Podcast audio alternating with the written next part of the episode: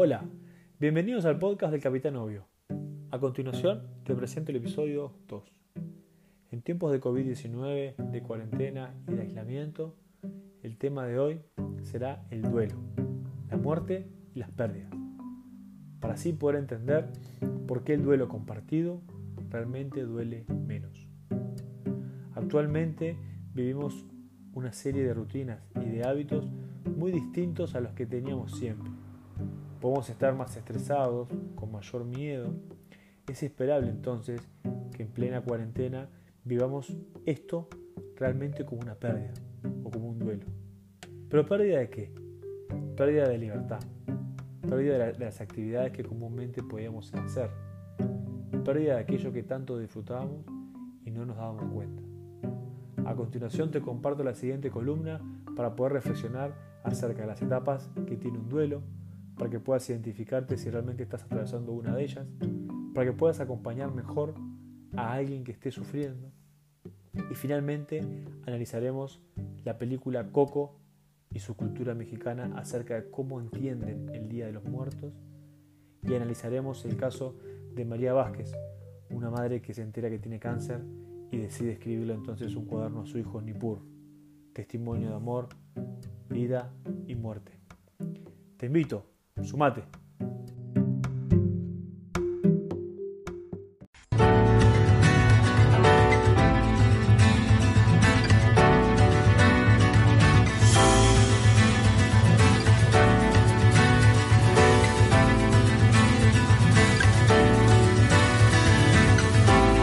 Las lágrimas van al cielo y vuelven a tus ojos desde el se va, se va Bienvenido Juan Pablo Civils que nos viene a hablar sobre los duelos y pérdidas y por qué duele con por qué el duelo compartido duele menos. Bueno, buenos días, ¿cómo están? ¿Cómo va? Muy bien, muy bien. Muchas gracias por la invitación nuevamente a, a este espacio y comienzo haciendo una aclaración ya que en las visitas anteriores estuvimos trabajando o compartiendo temas que tienen que ver con los adolescentes y me parecía que estaba lindo y oportuno hoy hacer un paréntesis en esto y hablar de algo que tiene que ver con adolescentes, tiene que ver con niños, con adultos, con todos los seres humanos, que es esto de los duelos y las pérdidas. Elegiste a Drexler para arrancar. Sí, esta canción de Drexler, Sanar, eh, les pido si quieren prestar atención a la letra, para en unos minutos vamos a comentar algo de eso.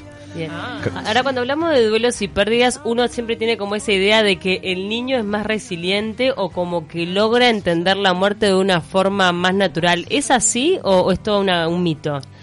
Bueno, en, en realidad hablar de... Capaz Pablo quería hacer una aclaración antes, cuando hablamos de, de, muerte, cuando hablamos de duelos y pérdidas, todos estamos enfrentados a duelos eh, desde que nacemos, por ejemplo. Nacer es un duelo, porque salimos de un lugar donde estábamos recontra cómodos y pasamos a, al exterior, eso ya es un duelo. Hay muchos duelos que sabemos que están identificados con crisis evolutivas.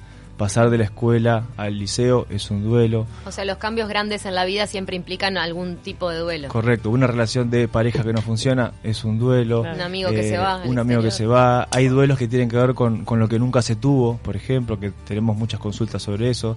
Me refiero acá a, el típico ejemplo es un embarazo, por ejemplo, que no llegó a término o una pareja que no puede tener un hijo. Entonces, en este proyecto de ser padre, que yo todavía no lo pude ser, hay un duelo también sobre eso. Entonces, en ese sentido, lo que me parece que está bueno aclarar es, como, como sociedad, vivimos en un mundo en donde nos capaz eh, creemos en una felicidad utópica que no coexiste con el sufrimiento y está bueno transmitir que hay que hablar de estos temas porque el sufrimiento es parte de la vida, ¿no? La vida tiene esto de momentos lindos y de los otros y no esta felicidad utópica donde no hablamos del duelo, los hombres no lloran, hacete fuerte, salí adelante, déjalo atrás. Todas estas frases han colaborado muy muy poco con esto de hablemos sobre este tema que no sea algo tabú. Claro, a veces para soltar, que está tan de moda, hay que estar preparado también y hay que haber atravesado ese proceso de duelo para estar listo para soltar un tema, ¿no? Y de ese proceso duele, sí o ese proceso duele y como decís tú, depende mucho también de, de cómo hayamos atravesado otras etapas de duelo para los próximos duelos o pérdidas que podemos tener.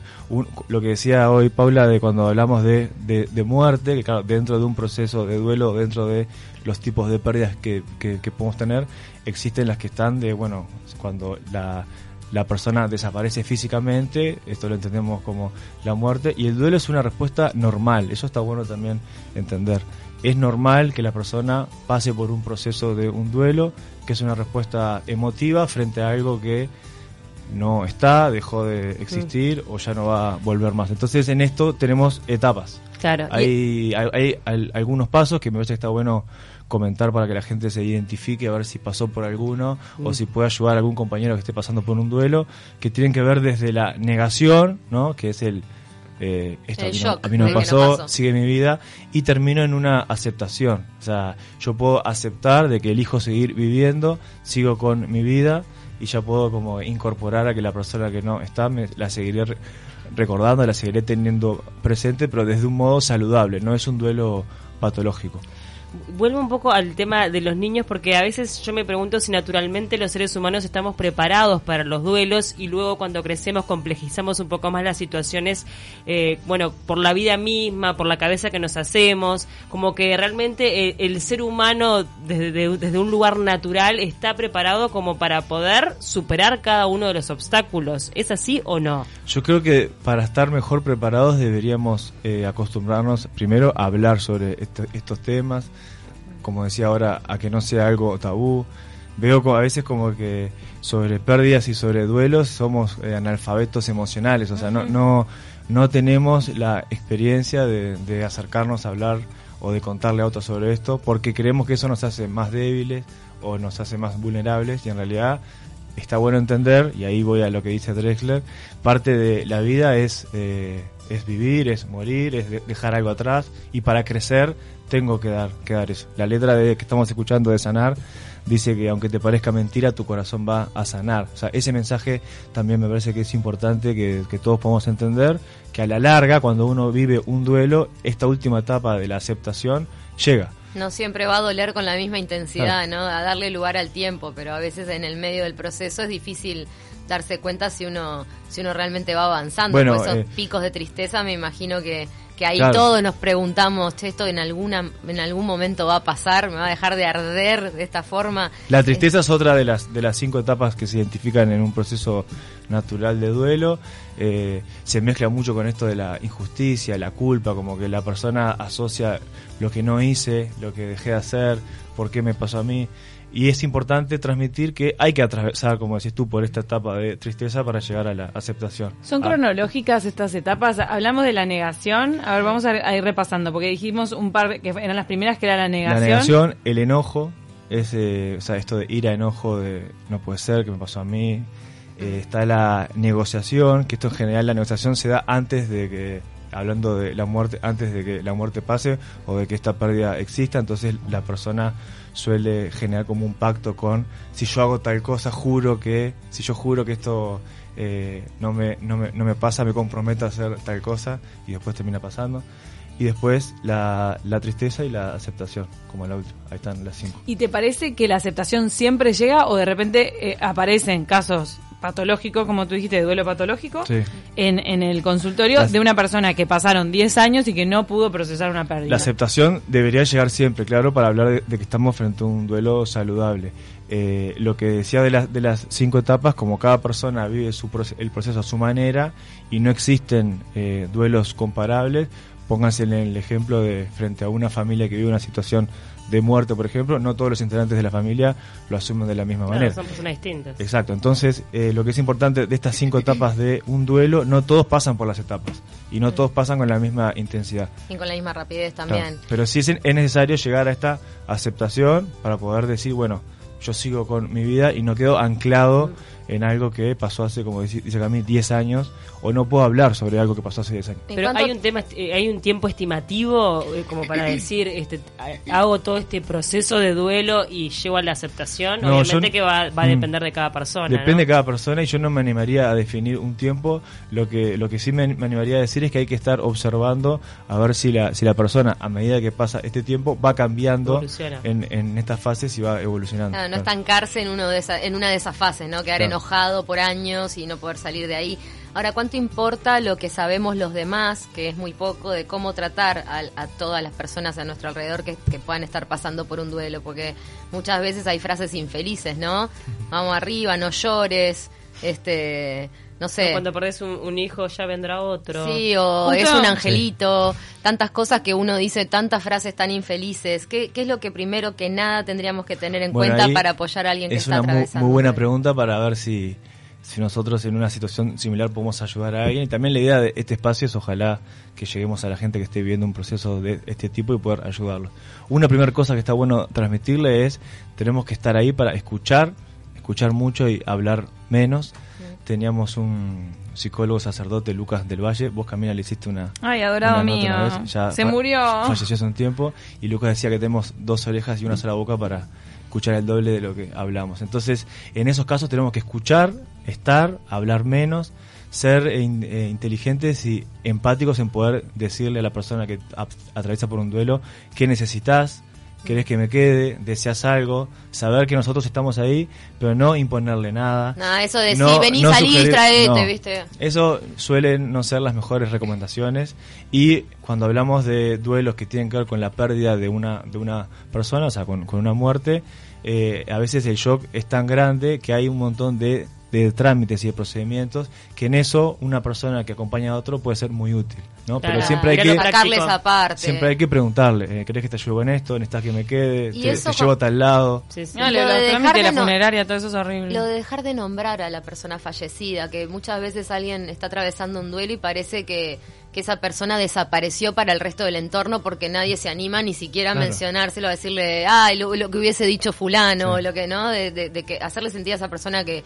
que perdió que, que, ese ser querido sigue presente también para el entorno, ¿no? Ahí, ahí es donde me refería de el tabú y de que también habla de si estamos frente a un proceso más patológico más saludable, ¿no? Cuando uno no puede nombrar a la persona que no está, que no está físicamente o que no está como pusimos hoy de ejemplo de un amigo, una pareja que no funcionó. Mm. Si yo hago que esta persona la borré del mapa completamente, eh, no está siendo capaz del todo saludable del proceso que estoy viviendo. Entonces te parece que nombrarlo ya es un avance, es como un desafío que uno se tiene que plantear porque conozco familias enteras que no hablan de los muertos. Mm. Entonces, de repente ya arrancar a nombrarlos es un avance. Eh, sí, y te respondo, hago un gancho con... ¿Vieron Coco? ¿Mm? La película de Disney. ¡Aguante Coco! Ganó, dos premios Oscar, uno a la mejor canción y otro, Cami, vos sos la que sabe de eso, no, no sé a qué fue. Eh, mejor guion. Ah, mejor película animada. Coco nos lleva a, y hablo unos minutitos sobre eso que está interesante, a hablar sobre cómo viven en México la celebración del Día de los Muertos. ¿Qué hacen en México? Que creo que tenemos bastante para aprender de ellos generan un altar con ofrendas de cosas de, que, de cosas que la persona que ya no está quería, pueden ser ropa, comida, tragos que la persona le gustaban, fotos de la persona que ya no está y la, la, la lógica que hay atrás de esto es poder tener presente a los que los que no están viviendo con nosotros. ¿Por qué? Porque solo cuando no recordamos a los que ya no están esa es la única manera de terminar de matarlos definitivamente. Entonces, esto que hoy decían de hablar, hablar de el que no está es una manera de tenerlo presente. Recordarlo en el día a día de lo que yo estoy haciendo es una manera de tenerlo presente. Ahora, volviendo un poco a un poco la, consigna de, la columna de hoy que tiene que ver con que el duelo acompañado duele menos. ¿No hay momentos en donde el duelo tiene que ser personal y donde no necesitas compañía y necesitas tiempo para estar solo? Sí, yo creo que nos referimos en esto de acompañarlos en que cuando, si bien uno va transitando este camino o este proceso de manera interior, ¿no? porque capaz que uno no va exteriorizando todo lo que le va pasando, está bueno entender de que cuando yo comparto lo, que siento con otro, en general ahí se, ve, se ve, un alivio y puedo y puedo sentirme mucho mejor. Y eso se extiende a otros procesos emocionales, no solo al duelo a veces, ¿no? cuando uno puede hablar de lo que le está pasando con, con alguien, siempre esa contención te te hace atravesarlo de una manera más clara, por lo menos, ¿no? Y aparte puedo ponerme en el lugar de en el lugar de la otra persona que sufre, puedo transmitir de ahí. otra cosa ahora que hablaban de acompañarse, que es típico de vivir en un duelo y de ver que no es la mejor recomendación, es tratar de, porque uno pasó por una situación similar, decirle, ¿no? O mm. sugerirle, mira que yo me, me divorcié en tal año, hice tal cosa. Hay que ser muy cuidadoso y mm. respetuoso con el dolor del otro y dejar que el otro lo vea a su manera, que sepa que uno está ahí, pero no meternos en, en la decisión no, de o eso de comparar dimensiones de dolor, ¿no? Yo perdí a un hijo y... Entonces, ¿qué me vas a decir de perdón a mí? O sea, cada uno, el, duelo le duele su 100, de alguna manera, ¿no? Claro. Contanos de los libros que te acompañan hoy, que me parece que son este bibliografía recomendada. Traje libros que vamos a ver si, si todos se pueden conseguir por acá, pero los traje, entre otras cosas, para hablar de esto que les decíamos, de a veces es un tema tabú y nos cuesta mucho hablar sobre el tema. Bueno, hoy que Paula preguntaba sobre los, los niños, Ana Llenas, que es conocida por este libro del monstruo de los colores, saca uno que se llama Vacío, que es una es un libro que lo recomiendo para trabajar el tema de, pérdidas y de duelos con niños.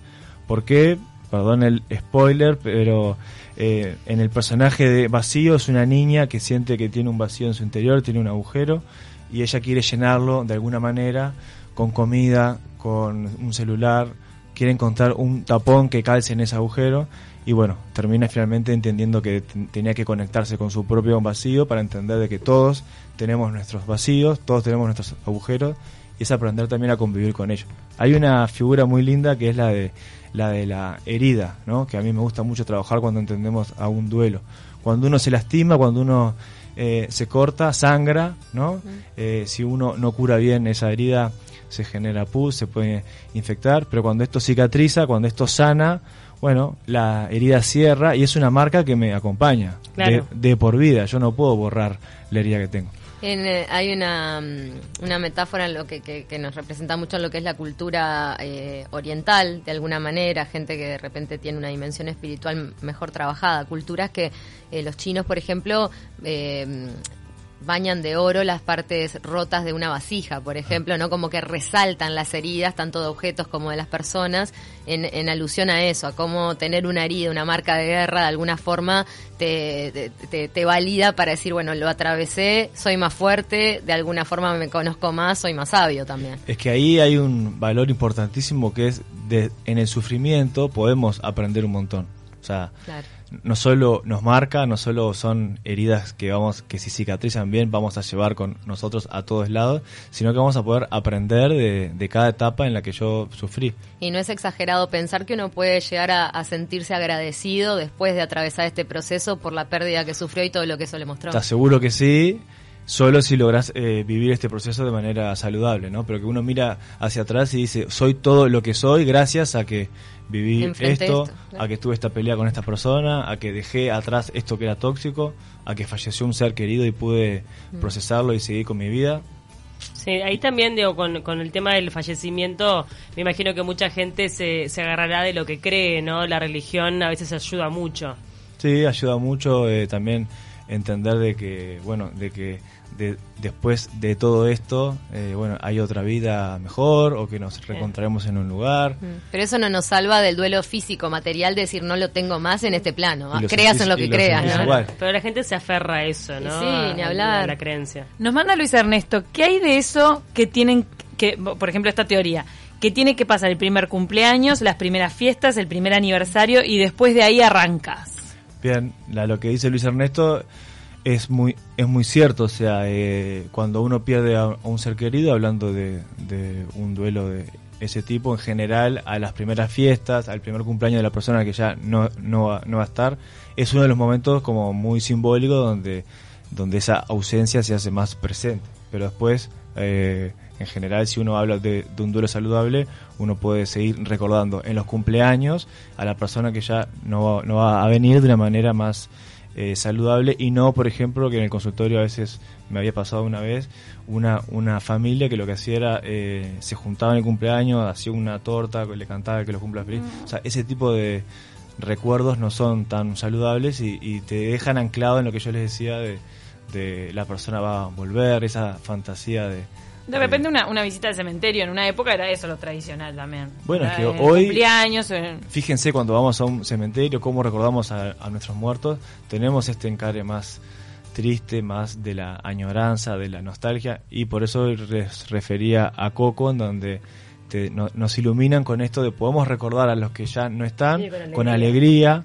con todo lo bueno que nos dejaron, con seres de, de luz que iluminaron y que también nos dejaron en este mundo de ahora, pero que están presentes siempre que los recordemos. Este otro libro que les traje es de María Vázquez, que es una argentina, se llama El cuaderno de Nippur. ¿También se consigue en Uruguay? Se consigue en no Uruguay. de la, de la novia de Cambiazo. No, no, no es la, la modelo. ¿Y qué, pasó con María Vázquez? María Vázquez era escritora, eh, era fanática de las redes sociales, parece, y publicaba muchas cosas por ahí y en un momento le descubren un, un cáncer y bueno, y ella toma la decisión de mientras está viviendo su enfermedad comienza a tuitear las diferentes cosas que le iban pasando, los diferentes pasos que iba tomando, con un humor muy eh, ácido, que parece que era una característica de ella, que al, al, principio a mí lo que me pasó cuando lo leí me quedé un poco choqueado, pero después entiende que es en la lógica de cómo María se, se iba moviendo. Y María tiene un hijo que se llama Nippur, que bueno, que a los dos años de Nippur ella fallece. Mientras ella está viviendo este dolor, se le ocurre escribirle un cuaderno a su hijo con mensajes que tienen que ver con sugerencias, con ideas, con cosas que ella le quiere transmitir. Una guía. Una guía. Y después sus amigas lo que hicieron fue editar en el libro, que si esto es poco radial, pero se los muestro a ustedes. ¿Ella falleció? Ella falleció y lo más o sea, intentaron hacerlo lo más parecido o lo más fiel al cuaderno original. Por eso ah. ven que tiene fotos, tiene como un sobre. Dibujos. Y acá separé dos cositas que quería compartir con ustedes. ¿Los puedo leer? Sí, claro. Dice, nada, nada dura para siempre. Ni el helado, ni las películas, ni lo feo, ni lo lindo, ni las hojas de los árboles, ni mamá. Pero yo voy a estar en tu corazón hasta que vos tampoco dures para siempre, pero estés en otros corazones y así nada muere nunca. Algo sigue siempre. Esto me parece que está lindo de también como hablamos de lo de, lo de Coco hoy, siempre que nosotros tengamos presente en el recuerdo al que no está, nos podemos asegurar que, que, no murió en ese sentido. Y casi todas las personas que están cerca de la muerte transmiten un poco eso de, del perdurar en los seres queridos. Y después tengo otro, otro fragmento que elegí de María que, que le escribe a su hijo Nipur. Dice, nunca jamás te podría explicar cuánto te amo, el gozo de ver tus expresiones y la bronca de haberme ido tan pronto. Bueno, hay muertes peores, de vidas sin amor, sin alegrías, sin pasiones ni nada, sin sabor, sin marí y sin nipur. Esta es una muerte triste y dulce, Pensá en eso, lo vas a entender. En la película Coco. Basta, Juan Pablo. ¿eh? es para arrancar el viernes arriba. llorando. La vida. En la, en la, película. Hasta él está casi llorando, nada. Que bien vos, porque un actor de primera que leyó eso sin quebrarse. En la, en la película Coco, eh, el mensaje que tienen sobre el Día de, de los Muertos es ese. No solo recordar a los que no están, sino pensar en nosotros y decir si realmente estamos viviendo una vida vivos o si somos muertos en, en vida. Como hablábamos el otro día, la muerte como la mejor amiga, en un punto la conciencia de la muerte mm. aliada para vivir una vida intensa. Nos mandó un mensaje Gabriel que dice que perdió a su viejo en agosto. Mis hermanos y mi vieja han estado bastante jodidos. Yo por lo pronto estuve disponible. Ay, por favor. Eh, yo por lo pronto estuve disponible sin desestabilizarme afortunadamente. La tristeza o alegría va por barrios o puede ser parte del duelo estar disponible para los demás. ¿Cómo era el nombre, me dijiste? Eh, Gabriel, Gabriel. Sí, Gabriel, o sea, puede ser parte del duelo, como decís, estar disponible. Lo que, lo que es importante, Gabriel, es que en este ayudar a otros y en este sostener a otros, no te olvides de tu propio proceso. O sea, entender que a veces esto pasa mucho en una, en una familia, ¿no? Uno que por algún motivo está más, eh, más, preparado para acompañar a otro y en ese momento ocupa ese rol, pero en algún momento va a tener que vivir su proceso para aceptar, para aceptar, para sanar, para recordar. A veces ese rol puede ser el propio escudo para no enfrentar el propio dolor en un punto. De repente agarrar el rol de ayudar a los demás que vos decís, bueno, está, mi, madre tiene que estar más triste porque X, pero está, ¿no? Yo no puedo permitirme esto. Es una buena manera también de, ir dejando pasar el tiempo distraído con, con ayudar. Los padres, con los hijos, cuando muere un progenitor, te muere su pareja y tipo la mujer ahí de hierro claro. para que los hijos estén bien, pero en realidad se le acaba de morir el compañero, Tremendo. Ah, cuando tenés que sostener lo que queda. tenés que sostener la casa. El último libro que recomendamos, no quiero más. lágrimas, te vas, Juan Pablo. Los Pon el reggaetón y no vamos, no mentira. Este, este es de un chamán que se llama Don José Ruiz, La sabiduría de los chamanes, oh. que entre otras cosas habla de algo de lo que mencionamos de, de Coco, de cómo hay un aprendizaje lindo de cómo conectarnos con nuestros muertos, en recordar y en poder honrar. O sea, esto que estamos haciendo ahora de hablar de los que ya no están, es una manera también de tenerlos presentes y de honrarlos para vivir nosotros con nuestra vida. Sabes que me, me, parece re importante porque uno dice, es obvio que las cosas pasan y que el tiempo es un gentil caballero y bla, bla, pero a la persona que está atravesando el duelo en su momento, yo recuerdo que, que les comenté una vez que hablamos de, duelo en la televisión y, una cajera de un supermercado cuyo esposo había muerto asesinado, era policía, eh, cuando fui al súper me, me, agarra, me abraza y me dice, gracias por hablar de, de este tema porque eh, gracias a los testimonios que vi y a las cosas que decían, me di cuenta que esto que estoy atravesando no va a durar para siempre, pero necesitaba que me lo dijeran de afuera. O sea, Es que ahí volvemos a la canción de Drexler. Necesitas que te lo digan. Necesitas, y parece que es tan trillado que uno se olvida de decirlo, de estás pasando por esto, pero seguí adelante que está al final del túnel, ¿no? Vas a repuntar. Va a sanar. Bueno, se anotan todos los libros que recomendó Juan Pablo y Buen fin de semana. Gracias, nos dejaste llorando todas, Juan Pablo, gracias por ¿Saben qué tienen de deberes? Hablar de la gente que se fue.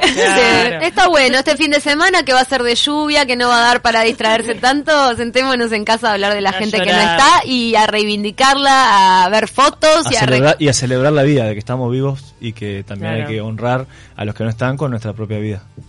Tal cual. Eh, ¿La gente puede seguirte por las redes sociales, por consultas y demás, o no? ¿O, no, no, querés usarla para eso? Para eso? Ayer posteó en, Instagram y nos mandaron mensajes lindos. Dale. En Twitter y en Instagram. Chopo, Uy. Gracias, si tienen también ideas y temas para futuros espacios, acá estamos. Nos encantó. Gracias, Chopo, un placer recibirte como siempre. Hacemos una tanda y se viene canciones inéditas. Bueno, vamos, a remontar esto. Nos vamos con Coco y ya viene Jonita, Jonathan González, a presentarnos su canción inédita. Recuérdame, hoy me tengo que mi amor, recuérdame, no llores por favor, te llevo en mi corazón.